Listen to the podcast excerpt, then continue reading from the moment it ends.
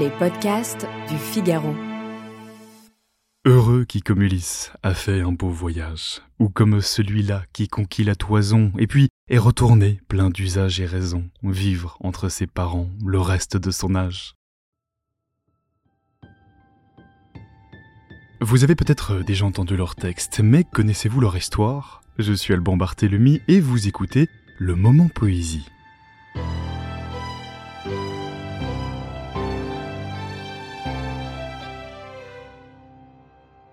Il est à l'origine du groupe de la Pléiade, et encore aujourd'hui ses textes continuent d'être adaptés en chansons, preuve de l'intemporalité de son œuvre. Joachim du Bellay naît vers 1522, la date est incertaine. Il naît à Liré dans la province de l'Anjou, l'actuel département de Maine-et-Loire. Ses parents, Jean du Bellay et René Chabot, sont issus de familles nobles de la région. Autant dire qu'il a de qui tenir. Mais son père et sa mère meurent alors qu'il n'a qu'une dizaine d'années. Lui-même a une santé fragile, il est élevé par son frère jusqu'à ses 20 ans dans le château familial de la Turmelière, château dont les ruines sont encore visibles aujourd'hui.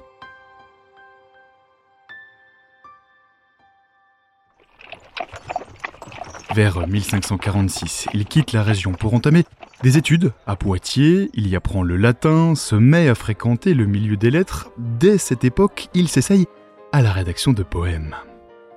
Un an plus tard, Dubélé fait une rencontre décisive, celle de Pierre de Ronsard. Les deux hommes partagent une passion pour la langue française. Dubélé décide de le rejoindre à Paris au collège de Coqueret.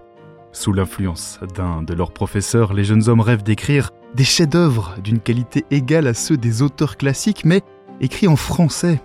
Au XVIe siècle, le latin demeure en effet la langue littéraire par excellence, même si François Ier lui-même pousse à l'utilisation du français. Leur groupe de poètes s'appellera la Brigade avant d'être renommé la Pléiade. Ce nom inspirera, mais bien plus tard, les éditions Gallimard. Dubellay signe en 1549 un manifeste appelant à la défense de la langue française et il publie dès l'année suivante son premier recueil de poésie appelé L'Olive, dans lequel il imite le style de l'italien Pétrarque. Il s'adresse dans ses sonnets à une femme imaginaire. Là est le bien que tout esprit désire, là, le repos où tout le monde aspire, là est l'amour, là le plaisir encore, là, ô mon âme, au plus haut ciel guidé, tu y pourras reconnaître l'idée de la beauté qu'en ce monde j'adore. En 1553, Du quitte la France pour accompagner l'un de ses cousins à Rome, le cardinal Jean du Bellay. Une merveilleuse occasion de voyager, de découvrir la culture antique, mais très vite il est déçu.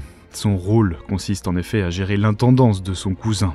Du s'ennuie, les intrigues de la cour du pape l'accaparent, il se retrouve mêlé aux disputes diplomatiques entre la France et l'Italie. Du compose alors à cette époque ce qui deviendra le recueil des regrets, une œuvre dans laquelle il critique la vie romaine et dit sa nostalgie de son Anjou natal. Au bout de quatre ans de cet exil, Du Bellay tombe gravement malade. Son cousin le renvoie en France, à Paris, avec une situation financière difficile. En janvier 1558, il fait publier son premier recueil, Les Regrets, ainsi qu'un autre intitulé Les Antiquités de Rome, mais ses infirmités le rattrapent peu à peu, il meurt dans la nuit du 1er janvier 1560 à Paris, à l'âge de seulement 37 ans. Si Du a contribué largement au rayonnement de la langue française, la popularité de ses œuvres doit beaucoup aussi sans doute à la musique. Dès 1578, le compositeur Antoine de Bertrand adaptera une partie de ses textes, il ne sera pas le dernier. De nos jours, une statue de Joachim du Bellay continue près de Liré à contempler les bords de la Loire, sa région d'origine qu'il n'aura sans doute jamais cessé d'aimer.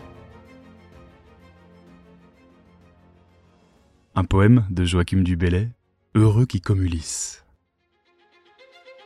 Heureux qui comme Ulysse a fait un beau voyage, ou comme celui-là qui conquit la toison, et puis et retourner, plein d'usage et raison, vivre entre ses parents le reste de son âge.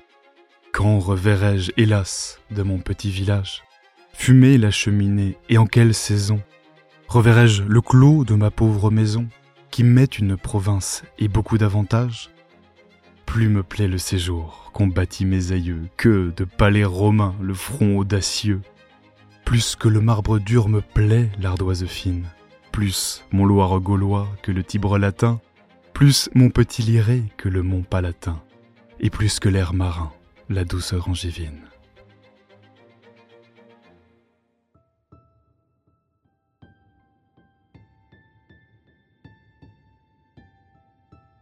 Réalisation Astrid Landon. À la prise de son, Louis Chabin.